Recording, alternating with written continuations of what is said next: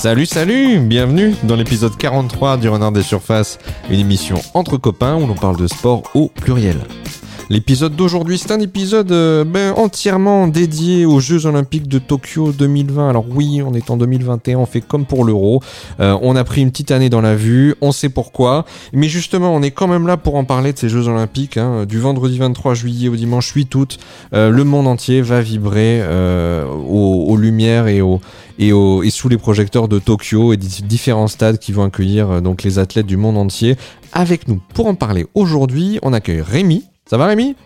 Ah, Salut Olive. Première intervention dans Renard des Surfaces, ça, ça faisait euh, longtemps que tu que étais au bord, que tu allais y aller et euh, tu es avec nous aujourd'hui, super cool. Ouais, bah écoute, on, change un peu de sujet, un sujet qui est plutôt sympathique aujourd'hui et d'actualité, donc euh, l'euro est passé, maintenant on enchaîne. Hein. Allez, on va trouver des vrais sujets alors du coup. Non, je déconne.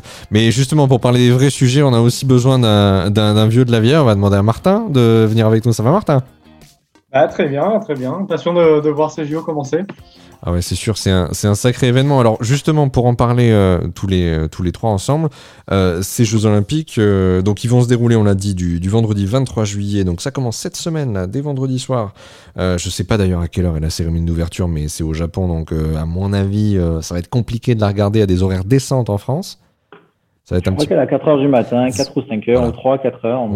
Typiquement, ça peut s'enchaîner, hein, je veux dire, entre la mi-temps d'une finale NBA éventuellement, mais à mon avis, ça ne durera pas jusque-là, les finales NBA. Hein. Soit on a un lève soit on a un couche-tard. Hein. Ouais, c'est exactement ça. Bon, c'est un petit peu compliqué, mais en tout cas, du 23 juillet au dimanche 8 août, 33 sports, 50 disciplines, 339 épreuves, euh, les 32e JO d'été de, de l'ère moderne. Alors, on, on dit ère moderne parce qu'il y a eu euh, bah, une ère euh, tout simplement ancienne, une vieille histoire des, des JO.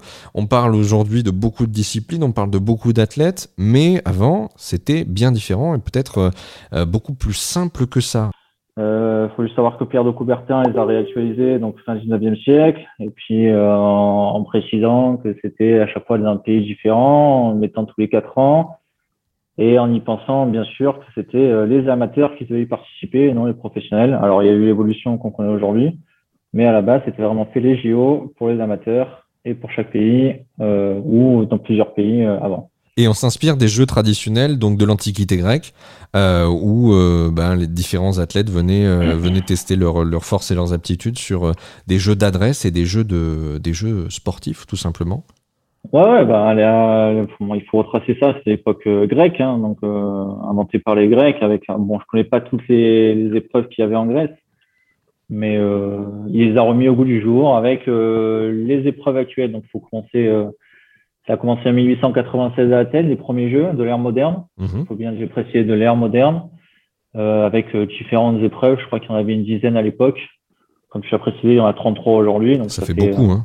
Ça fait une évolution, je dirais, très rapide, euh, très formalisé, avec euh, le CIO qui contrôle toutes les épreuves, bien sûr. Hein, puis il y en a même euh, cinq qui sont nouvelles cette année.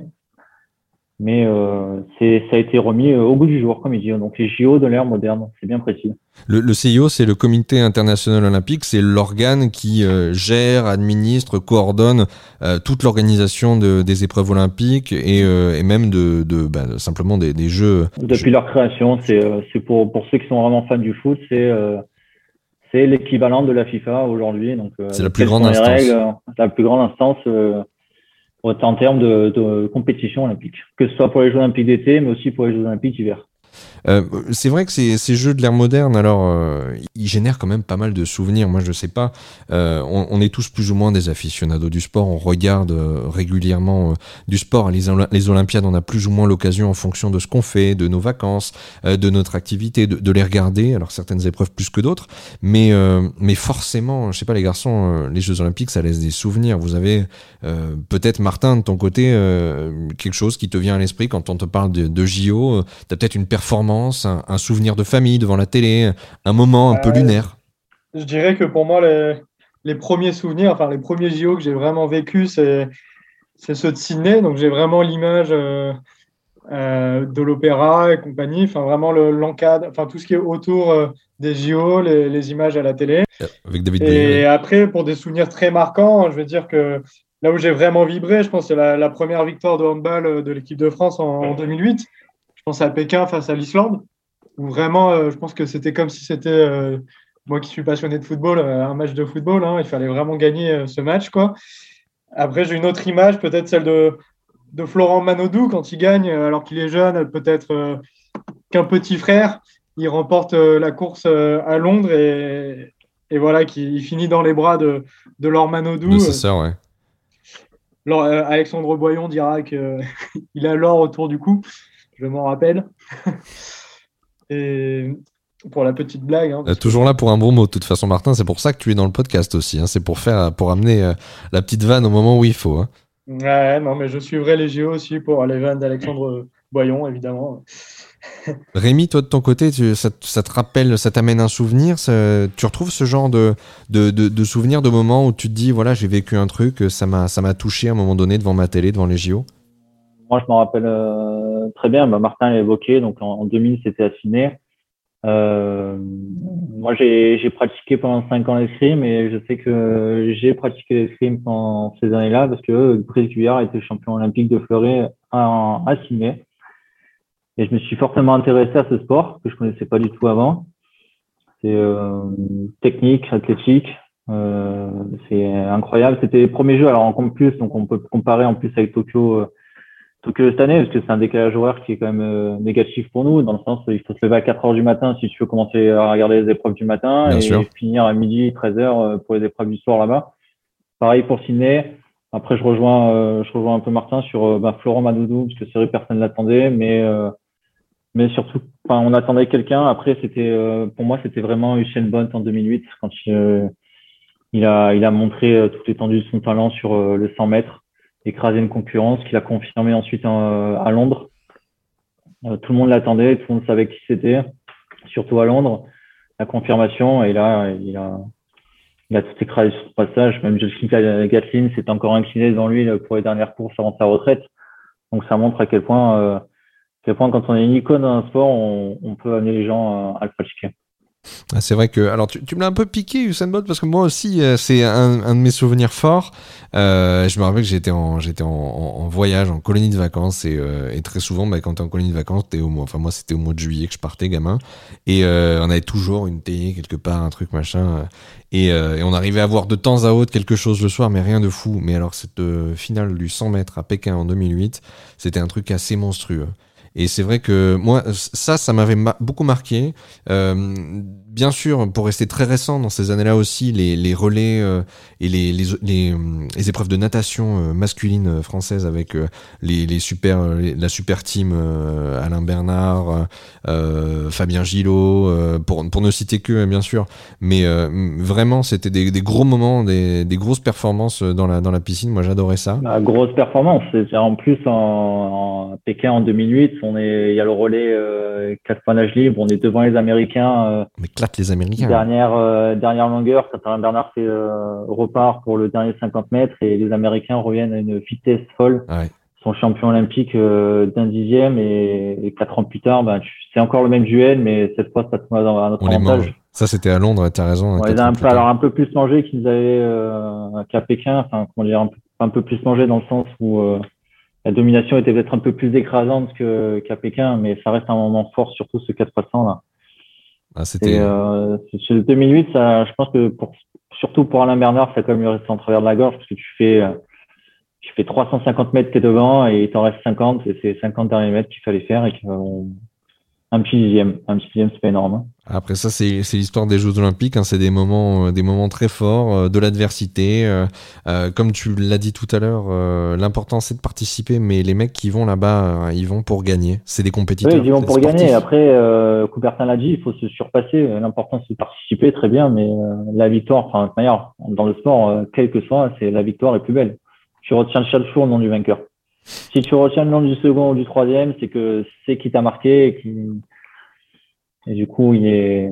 Mais bon, tu le retiendras, mais c'est pas celui que tu préfères en premier. Petit aparté, il faudrait que Rémi, je pense, Martin, donne-moi ton avis, il faudrait que Rémi soit plus souvent présent quand il s'agit de parler de foot, de projet de jeu et peut-être de l'équipe de France aussi, parce que quand on parle de. On ne retient que la victoire, on retient que le nom du vainqueur. Je pense qu'avec Gaëtan, ils auraient probablement des choses à se dire. Mais. Euh, on aura, on aura. C'est une, une, invitation, hein, Rémi. C'est une invitation, t'en feras ce que tu veux. J'en prends bien note. Exactement. Alors, du coup, au-delà des souvenirs, bah maintenant, les souvenirs, il va falloir aller s'en faire euh, à Tokyo, au Japon, dans un contexte un petit peu particulier, euh, dans un contexte marqué par euh, l'épidémie de Covid. Euh, au départ, bien sûr, ces jeux devaient avoir lieu l'année dernière. Comme beaucoup de compétitions, ils ont été affectés par, euh, par cette euh, épidémie. En tout cas, les conditions n'étaient plus réunies pour que les jeux puissent se tenir. Et en vérité, aujourd'hui, c'est un Japon dans une situation un, peu, un peu complexe sanitairement qui reçoit les jeux, ou plutôt qui va recevoir les athlètes, mais juste les athlètes. Alors, juste les athlètes, oui et non. Il euh, faut savoir que les spectateurs étrangers sont interdits au Japon pour les Jeux Olympiques, mais si tu es français et que tu vis au Japon, tu peux quand même y assister. Il euh, y a un article qui est sorti tout à l'heure, comme quoi euh, tu peux y assister seulement si tu habites au Japon. De manière, après, il faut arriver avec quand même bon passeport sanitaire, test PCR, etc. À tel point que il y a une délégation sud-africaine donc pour le foot qui est arrivée avec des membres du staff et des joueurs contaminés. Il y a eu un cluster qui s'est déclenché il y a deux jours, donc c'est compliqué au niveau de l'épidémie, c'est sûr. Hein. Ça reste un peu comme euh, comme l'Euro de foot ou comme l'année dernière. Il faut pas de pas de pas de spectateurs. Donc ils ont pris une tolérance zéro, ils assument. Après, ça va être en termes de, de retombées économiques. Comment ça va se passer pour eux Puisque il faut rappeler que les Jeux Olympiques de Tokyo, c'est euh, c'est un budget, ça, ça représente 17 euh, milliards de dollars, donc 13 millions d'euros pour la construction et les coûts engendrés. si tu n'as pas de, de touristes, tu n'as pas de retombées économiques derrière. Donc comment ils vont s'en relever? Ça sera une autre question, mais je sais pas comment. Moi, j'ai une question justement parce que tu, tu, disais que donc théoriquement, si tu es français aujourd'hui, que tu vis au Japon depuis un certain nombre d'années ou que tu coches certains critères, que tu es vacciné deux fois, tu peux euh, théoriquement accéder à des épreuves, en tout cas assister à des épreuves.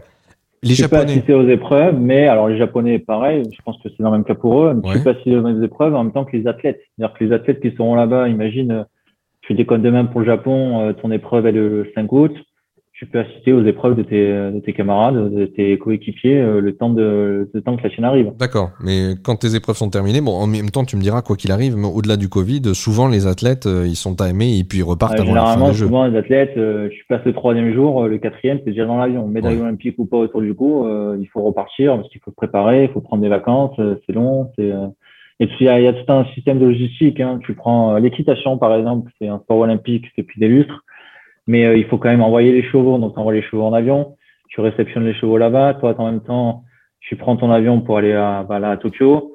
Il faut que tu réceptionnes les chevaux. Il faut que tu, ben, il faut que tu, voilà, il faut tout, euh, tout le programme euh, équitation à faire. Donc, euh, les brosser, les, les longer, les, les, entretenir physiquement, leur donner à manger. Et puis après, ben, une fois que tu as fait tes épreuves, parce que ça dure trois jours entre les sauts d'obstacles, les, le dressage, les concours hippiques un peu complets, eh ben, il faut que tu remettes la, ton, tes chevaux, parce qu'ils, alors ils partent à plusieurs chevaux, ils n'ont pas qu'un cheval. C'est euh, comme ils sont, ils sont professionnels. Euh, tu remets tes chevaux dans l'avion et hop, c'est parti, 15 heures de vol. Et après, arrive à bah, Orly ou Roissy, il faut que tu reprennes euh, ouais. ton, ton bus et que tu repartes euh, à ton domicile. C'est une logistique un peu plus complexe en effet que le gars qui vient juste avec ses crampons pour courir sur le stade. Hein. C'est clair bah, que c'est. Il y a les crampons, ou alors tu peux prendre le Renault Lavillenie qui vient avec 50 perches. Ah ouais. Voilà, tu vois. Un mec, euh, un mec qui pratique l'escrime, il a, euh, il a trois sacs de fleurets, d'épées ou de, de sabre dans son truc. Alors c'est sûr que, comme je l'explique, euh, tu, tu fais de l'athlétisme, tu as juste tes crampons et un petit truc moulant à porter, enfin ton, on va dire ton, ta combinaison ou ton maillot, mais c'est plus compliqué suivant les sports. Alors Martin, j'aurais voulu que tu réagisses à un, petit point, une petite explication. Euh, donc je ne sais pas si tu sais, mais le, les Japonais, pour justement répondre déjà à l'engouement qu'il y avait avant Covid à, l'organisation de ces jeux et à l'attribution de, de places, avaient organisé une loterie. Est-ce que tu as connu les différentes évolutions euh, de, des attributions des, des places pour les supporters japonais ou pas du tout? Euh, pas complètement dans le détail. Parce que je suis sûr que ça va te faire rigoler. Je vais t'expliquer un peu ce qui s'est passé. Grosso modo, ils ont fait une première loterie pour essayer d'attribuer des places euh, donc aux, aux supporters japonais. Euh, donc un grand nombre a été sélectionné, un très grand nombre bien sûr en a été exclu de, de, de ces places-là.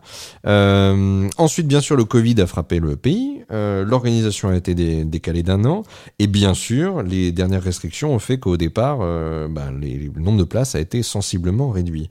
Donc du coup, la, loterie a été euh, à nouveau organisée, cette fois donc euh, en conservant les, les, les, derniers lauréats, en les mettant encore une fois en jeu. Et certains ont encore été exclus donc euh, suite à ce deuxième tir de loterie. Et il y a quelques, jours de ça, euh, bah, le, gouvernement japonais a pris l'initiative de, je sais pas si c'est le gouvernement, en tout cas c'est les, autorités en place, je sais pas si c'est le comité national euh, olympique japonais ou alors si c'est une autorité supérieure au sein de l'État qui a pris la décision donc, de limiter très fortement l'accès aux aux, épreuves et donc du coup euh, hypothéquer très fortement la chance des, des, lauréats de cette loterie, cette double, triple loterie, euh, d'accéder, euh, d'accéder voilà à des épreuves. Est-ce que tu trouves pas ça quand même un petit peu cruel pour des gens qui aiment le sport? Parce que les Japonais, Rémi l'a dit en préambule, sont quand même des gens qui adorent le sport. Bon, le, ils ont ils ont permis l'intégration du baseball cette année parce que c'est un sport bah, qu'ils adorent. C'est pas un peu dur ça quand même pour quand tu aimes le sport? Parce que c'est vrai que c'est un, un, vrai pays de, de sport, c'est un pays qui a créé des sports. Hein penser au judo, au karaté. Donc, euh, on a pu voir aussi l'engouement quand il y a eu la Coupe du Monde de rugby au Japon. Bien sûr.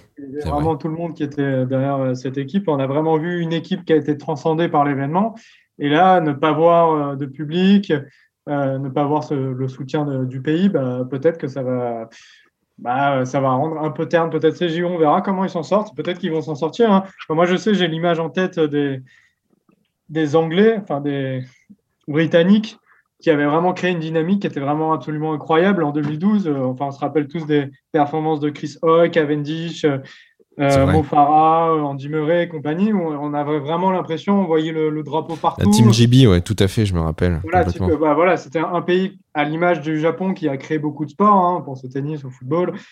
et donc, on, aimerait revoir cette, ambiance. Surtout que le, voilà, le Japon est un, vrai pays qui a des, vraiment une culture à, part entière. Donc on a envie au moins de, voir cette facette-là, quoi. au moins de voir des, des beaux paysages, une belle ambiance. Euh, puis du soutien. C'est ça, c'est ça. Mais c'est, mais c'est vrai que c'est dommage. J'ai l'impression que le, le, le, le, peuple est un peu coupé de, de, de, cet événement. Alors on verra, tu l'as dit, hein, on va certainement euh, voir quelque chose quand même, hein, du liant qui va être mis entre ben, ces Japonais et, euh, et les Jeux Olympiques. Euh, mais, mais c'est vrai que de prime abord, on se dit, est-ce que ça, ça va pas être un petit peu un, gâchis quand même? Les Jeux sont là et puis eux en sont un petit peu, un petit peu privés. Alors ils étaient l'opinion publique était quand même un petit peu hostile à la tenue de ces jeux sur la fin. Il y a eu beaucoup de jeux politiques autour de ça. Euh, c'était très facile de critiquer l'organisation des jeux, en tout cas de plus de plus vouloir en entendre parler. Et je sais que ça a beaucoup animé le jeu politique euh, au, Japon ces derniers temps. Mais au final, moment, ils n'en voulaient plus. C'est ça. Ils n'en voulaient plus. Hein. Littéralement. Hein. Ils, étaient contre la venue des, athlètes parce que euh, personne n'était vacciné. Alors en plus avec le, le variant qu'il y a aujourd'hui, c'est encore plus compliqué. Euh, il fallait savoir que quand ils ont parlé de ces questions politiques, il y avait 3 ou 4% de la population japonaise qui était totalement vaccinée. Sur 180 millions d'habitants, ça fait un peu, ça fait peu quand même, très très peu. Donc il y a eu des, des grosses, des grosses tensions politiques, notamment avec le CIO pour euh, concernant euh, la tenue des Jeux Olympiques. Ouais. Hein, mais surtout que tu, tu, le dis euh, très bien, il n'y a qu'une très faible proportion des Japonais qui sont, qui sont vaccinés. il se trouve que j'ai eu l'occasion de surprendre une conversation entre ma copine et une amie à elle qui vit au Japon et qui lui dit, mais moi je suis toujours pas vacciné, il y a plein de gens qui sont pas vaccinés, euh, les PCR sont payantes là-bas, sont pas remboursées par la sécurité sociale, donc on n'est pas dans, des, dans les mêmes conditions, euh, on va dire, de, de, de traitement euh, euh, sanitaire que ce qu'on a pu connaître en Europe, dans, dans, France notamment, ou dans d'autres pays, ou même aux États-Unis. On n'est pas au même niveau d'avancement euh, parce qu'il y a des choix politiques euh, ou sanitaires différents qui ont été faits. Et forcément, bah, le Japon est obligé de composer avec ces choix-là. Et, euh, du coup de s'ajuster. Alors il y a eu ce, jeu politique un peu naze où on s'est dit mais alors on en fait quoi de ces JO Personne n'en veut, ils n'en veulent plus. C'est un peu un peu embêtant parce que c'est une fête. Et mais justement, moi je, voudrais savoir, Rémi, si tu as un avis là-dessus, ça m'intéresserait de savoir comment ils vont faire du coup, sans public ou en tout cas avec des jauges extrêmement limitées, pour, euh, tu parlais tout à l'heure du coût de l'organisation d'une telle entreprise, euh, comment on fait pour rentabiliser? Parce que c'est forcément rentable. Une ville, elle se bat. Euh, une candidature, c'est un truc énorme parce que justement, c'est normalement une manne financière qui tombe sur la ville qui organise, qui a la chance d'organiser des Jeux Olympiques. Comment on fait pour rentabiliser une Olympiade où il n'y a pas de touristes? Tu ne pourras pas. Tu ne pourras pas, il faut être honnête. Euh, on prend, on peut revenir quelques années en arrière pour l'attribution des Jeux 2024 et 2028, donc Paris, euh, Los Angeles.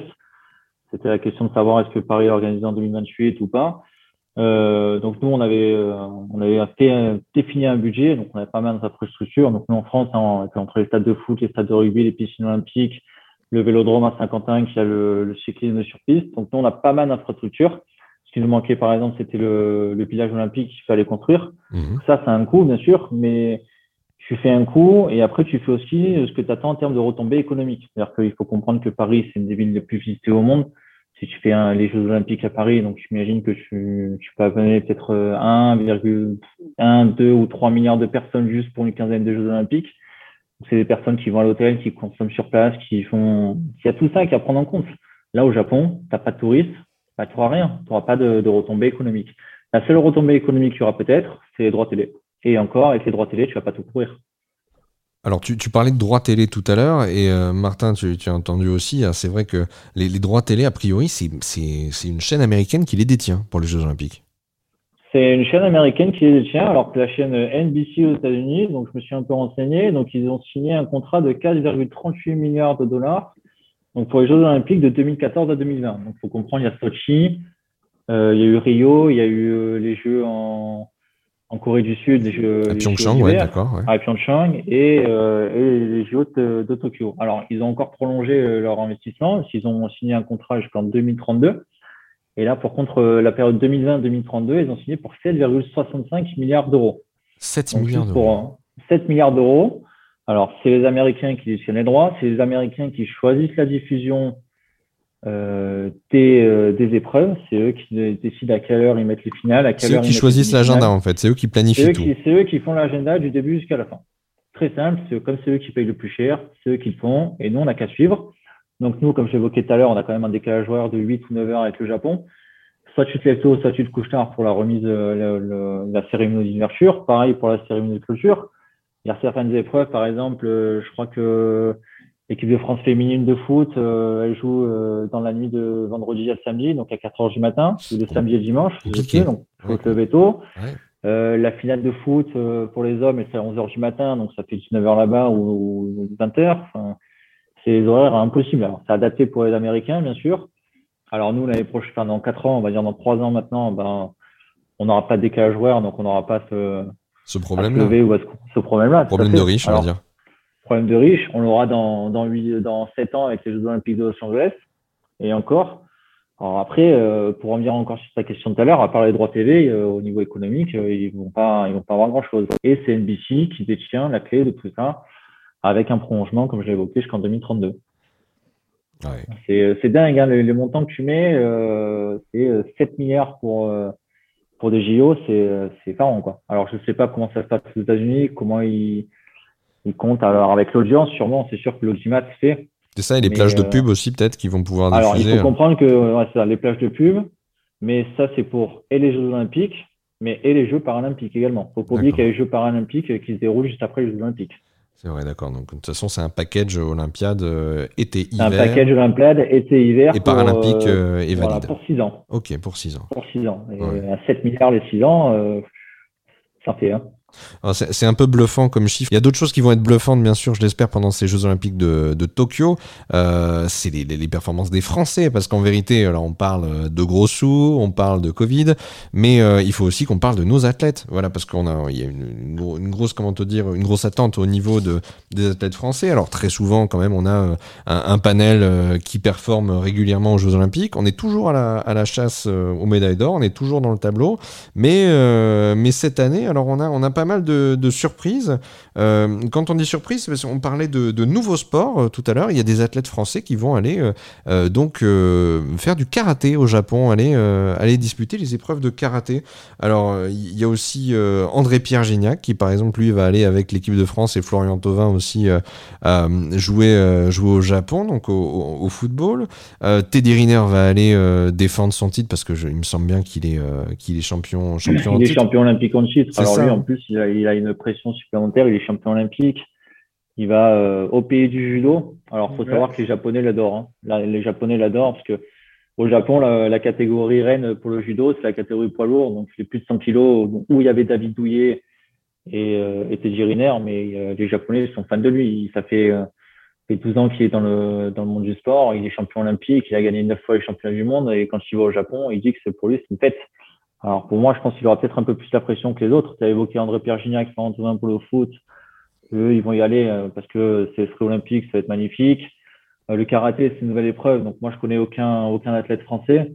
Moi, je Euh, que- on a Renaud Lavinelli qui est, euh, qui est champion olympique, euh, qui a été champion olympique, là qui va avoir une grosse concurrence, notamment avec euh, le Suédois Duplantis. Mando Duplantis, exactement. Voilà, qui est, qui est recordman du monde, hein, faut pas oublier.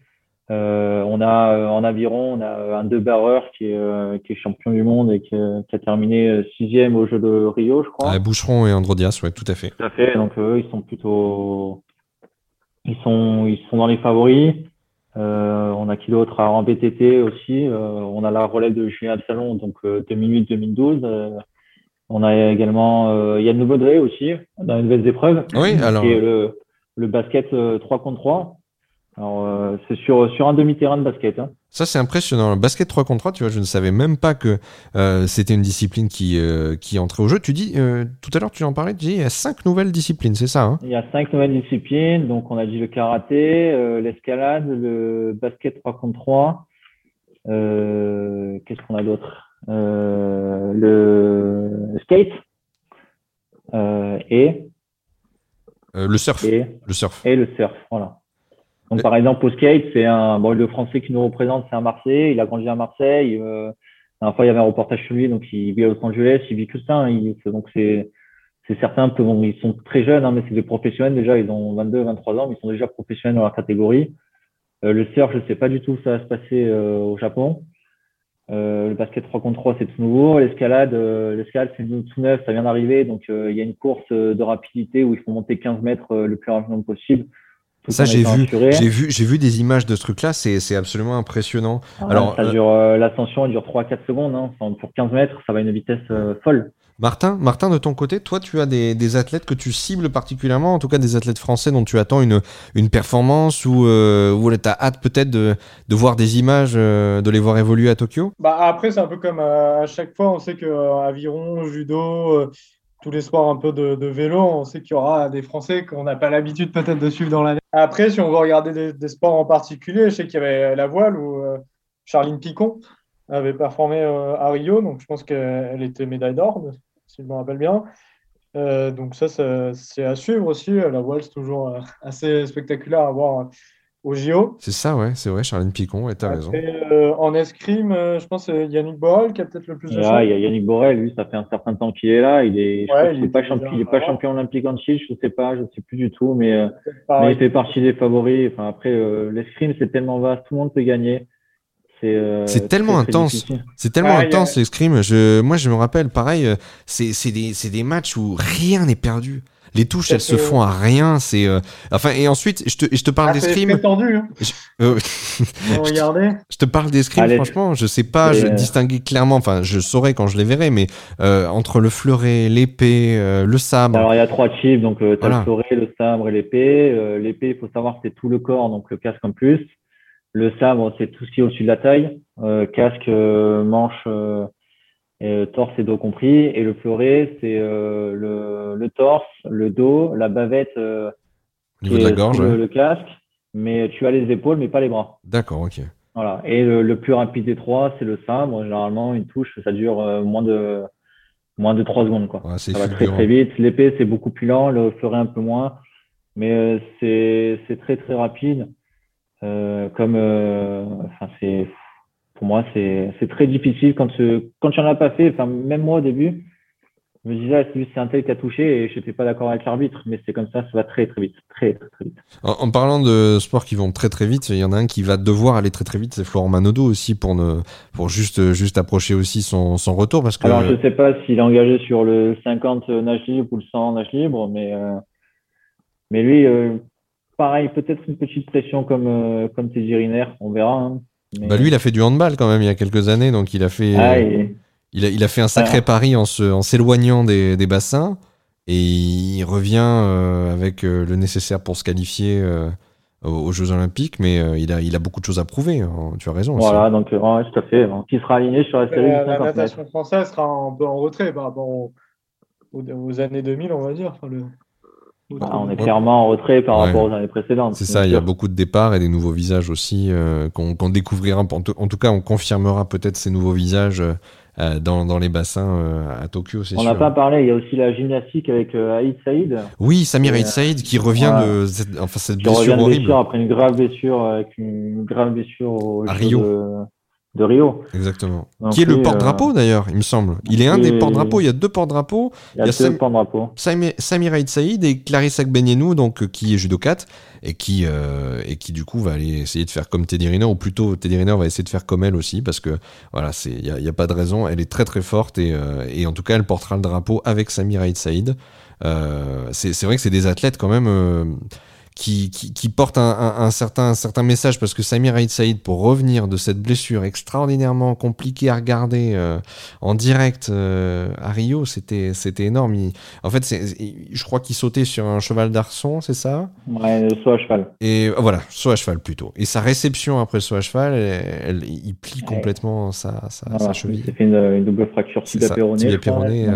Qui, ouais, et c'est terrible. Et du coup, il, il est allongé, il tient sa jambe et t'as le sous le genou et puis il y a tout le reste qui est, qui est tout tordu, qui pendouille comme ça. C'est, c'est... Je l'ai revu il y a pas longtemps juste pour le frisson et c'est vrai que ça a été un sacré, c'était un sacré. Ah, toi, tu aimes te faire du mal, quoi. Bah, moi, j'aime bien les. En direct, après, j'ai arrêté. Hein. J'aime bien les ligaments croisés qui, tu vois. Moi, j'ai, moi, je suis le genre de gars, tu vois. Euh, j'ai un copain qui a, on lui dit bonjour, on dit pas qui c'est, il se reconnaîtra. Euh, j'ai un copain il y a pas longtemps, enfin peut-être 3, 4, 5 ans même, qui a sauté un muret, il était en vacances en Grèce. Et, euh, et, le gars saute un muret, tu vois, il est en bas d'une colline. Il est en bas d'un muret, il saute une colline, il voit pas de porte, il dit putain, je suis bloqué, un petit muret, je saute le muret. Putain, le mec s'est fait, euh, fait le tibia comme ça, mais s'est fait le tibia genre sévère, euh, au milieu d'une colline en Grèce, quasiment tout seul. Il y avait son pote pas loin et tout. Et donc mon pote, à chaque fois que je vois, moi j'aime bien regarder le hockey, le football américain, des trucs comme ça. Et dès qu'il y a un mec qui se fait les ligaments, dès qu'il y a un genou qui saute, dès qu'il y a une, une cheville qui se pète, un truc moche, mais bien bien moche, tu vois, je lui envoie le lien, je lui envoie la photo, j'ai un truc, je le préviens pas, je lui envoie, et lui il clique à chaque fois, ce con. Et à chaque fois il clique et à chaque fois il m'insulte. Donc euh, voilà, il se reconnaîtra, mais euh, c'est vrai que la blessure de Samir Aïd Saïd, elle était vraiment vraiment compliquée à regarder. Revenir, être fort au, JO avec ce, ce, ce drapeau français, c'est quand même un, un très très beau message qu'il porte. Euh, et, j'espère qu'il arrivera à faire quelque chose et qu'il arrivera à aller chercher une médaille. Ouais, bah, il faut, il faut. On espère, on espère pour lui, comme euh, comme Kevin Mayer, qui, on espère aussi qu'il ira chercher une médaille. Il est quand même mm. champion du monde également. Euh, ça va être, ça va être difficile. Hein. Après, il peut y avoir des surprises aussi dans d'autres sports qu'on n'a pas nommés. Ouais. On a envie de bah, citer tout le, monde. Hein. On a envie de citer tout le monde. on a le tir à l'arc, on a le tir à la carabine, on a les, choses comme ça. Le, le pentathlon avec Elodie, euh, comment il s'appelle? Le pentathlon, attends, je vais essayer de trouver ça. Tac, tac, tac, tac. Euh, c'est vrai qu'ils avaient été assez performants la dernière fois. Le pentathlon, c'est Elodie Clouvel. Avec, euh, Elodie Clouvel. C'est ça. Ben, t'as Elodie Clouvel. Voilà. Donc il n'y en a pas. Après, c'est pareil, il y a plein de sports où on, le triathlon pas favori. Le triathlon. Je pense notamment au rugby à 7. Euh, qui, fera sa deuxième apparition euh, après vrai. de Rio. C'est vrai, qui est pas euh, ultra médiatisé, mais par contre, il convient vachement bien aux Jeux Olympiques. Le, la formule avait vachement bien marché à Rio. Qui est, très très physique. Hein. C'est un des sports les plus physiques au monde. Ils sont ils sont costauds. Hein. Et quand tu vois les Fidjiens gagner euh, il y a 4 ans. C'est que des euh, ailiers. C'est que des ailiers, en fait. Mais c'est des ailiers avec des épaules incroyables. C'est des mecs qui courent hyper vite. C'est euh, Ah non, non, mais en plus, c'est des... ces équipes-là, c'est enfin, il y a l'équipe olympique, mais c'est des gars qui jouent le, le Seven Rugby toute l'année. Ah, ils sont entraînés pour ça. Enfin, il faut comprendre le Seven Rugby. Enfin, le rugby à 7, c'est tu joues à 7 sur un terrain de rugby, quoi. T'es pas à 15.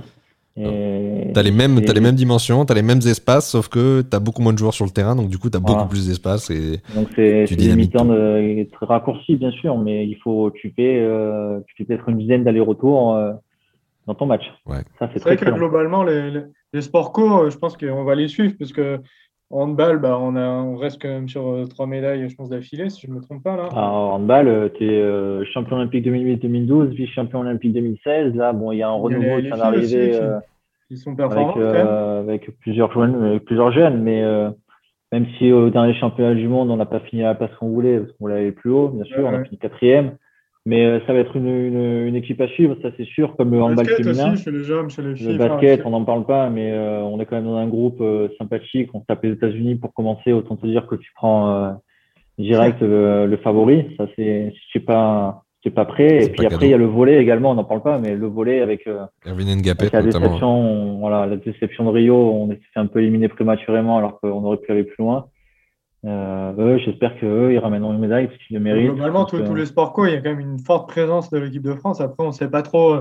Elle n'est pas favorite dans, pas dans, aucun des sports, elle est vraiment favori, mais elle est euh, outsider. Ouais, mais c'est ça les JO, c'est que même si tu es outsider, enfin favori, tu peux être, mais tu as plus de pression, mais même en tant qu'outsider, tu peux, tu peux aller beaucoup plus loin. Euh, personne ne l'attendait. Par exemple, tu prends le handball 2008, euh, bon certes, c'était champion du, personne ne l'attendait. Après derrière, tu fais championnat du monde 2009, 2011, 2010 l'Euro, tu fais 2012 les JO. Ouais, ouais. ça peut emmener une spirale, hein, donc. Euh, un athlète à suivre, euh, bah moi j'ai envie de dire ouais, Kevin Mayer, parce que du coup c'est des épreuves qui durent bah, pas juste une demi-journée ou quelque chose comme ça. Donc c'est vraiment un athlète qu'on va suivre au long de la, pas de la quinzaine, mais bon ça dure quelques jours quand même. Et donc ouais, on a envie de, de croire en lui. De, c'est ouais, quand même une épreuve où, où, quand on est favori, on termine pas très loin du podium. Quoi. Est-ce que tu penses qu'il peut aller chercher un record du monde, euh, Kevin Mayer, pour le coup? Parce qu'il il était pas loin il n'y a pas longtemps d'aller chercher, euh, d'aller chercher un, un, record. Je connais pas sa forme, mais oui, il est faisable. C'est pas ouais, chercher un record. Mais... Euh, Parce que c'est un mec qui se connaît hein, quand même. Il se ah connaît. il, était à quelques, il, était à quelques points du record du monde, pas très très loin, je crois. Ouais, c'est faisable. Après, il y a une grosse concurrence quand même. Hein. Ça, c'est sûr. Et Rémi, toi, est-ce que. Moi, j'ai euh, Joris Dodé en, BMX. Ah ouais, on n'a pas parlé, euh, Joris Dodé. Ouais, ouais, BMX, hein, donc c'est tout frais, ça aussi encore comme, euh, comme, comme discipline, parce que ça a eu, je crois, en 2000, 2012, voilà, ça a commencé en 2012 et c'est la troisième participation des, du BMX. Donc ça, c'est une discipline qui est, qui est technique, qui est plutôt agréable à suivre. Ça va très très vite. Il faut être fort dans les runs. Il faut, quand tu les vois, il faut, j'ai l'impression que c'est un peu, euh, il faut être très très fort quand tu arrives dans le virage, quand très très fort, prendre l'intérieur, et puis après bien pédaler, mais ça c'est physique encore. Donc moi, euh, moi je, j'aurais Dodé, j'aimerais bien le, voir avec une, une médaille quand même. Ça me ferait plaisir pour lui. Ok. Ben, moi, pour le coup, euh, c'est un, un, doublé français que je, je, souhaite voir. Alors, on est aussi sur du, sur du vélo. On est aussi sur du vélo qui va, qui va dans la boue. On est sur du, du VTT parce que moi, je voudrais bien voir euh, Pauline Ferrand-Prévot et, et, Loana Lecomte, une passation de pouvoir quelque part. Mais une passation de pouvoir avec, euh, avec une médaille d'or pour, pour Pauline Ferrand-Prévot qui cherche hein, le titre olympique. elle a eu beaucoup de distinctions. Elle est multiple championne du monde sur route. Elle est championne du monde en VTT, en cyclocross mais euh, elle cherche ce titre olympique et euh, le fait qu'elle puisse battre euh, Loana Lecomte, qui est l'étoile montante du, VTT et qui est française aussi, avoir, je sais pas, peut-être un, duo hors argent ou, ou hors bronze, ça serait, ça serait vraiment super. Ouais, ça, ça va être, ça va être à suivre aussi. Mais il y a pas mal d'épreuves, hein, que ce soit individuelles ou, ou collectives pense qu'il va falloir mettre le réveil très très tôt. C'est ça, parce que j'allais te dire, euh, ou alors, euh, mais c'est compliqué parce que ça n'a pas la même saveur en replay ou sur YouTube, ça n'a clairement pas la même saveur. Et, euh, et c'est vrai qu'on va être un petit peu esclave de. C'est vrai que si pendant les JO, à chaque fois que tu te lèves, tu prends ton téléphone ou ta tablette pour, pour vérifier les, les résultats directs. T'as le flash, c'est pas, bon. C'est pas bon. On n'aura pas la même sensation saveur que, les avoir, que, que le voir en direct. C'est ça, surtout ça. Donc, d'où le décalage horaire qui restera un problème pour ces Jeux Olympiques.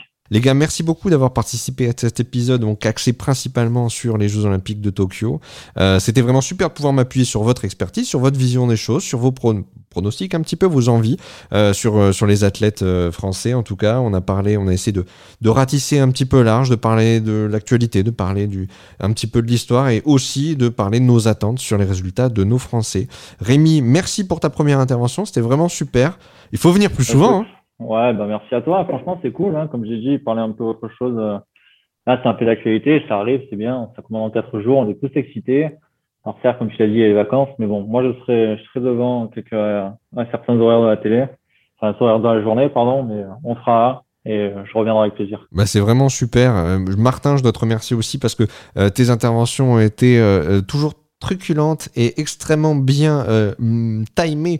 Euh, encore une fois, euh, je pense que c'est vraiment le renard des surfaces, c'est vraiment un truc qui se fait à plusieurs et tout simplement, bah, sans les intervenants, le renard des surfaces n'est rien. Donc vraiment, merci à tous les deux. Passez une très bonne soirée et je vous dis à très vite sur Renard des surfaces. Merci Olivier, à bientôt. Au à plus les gars. Ouais.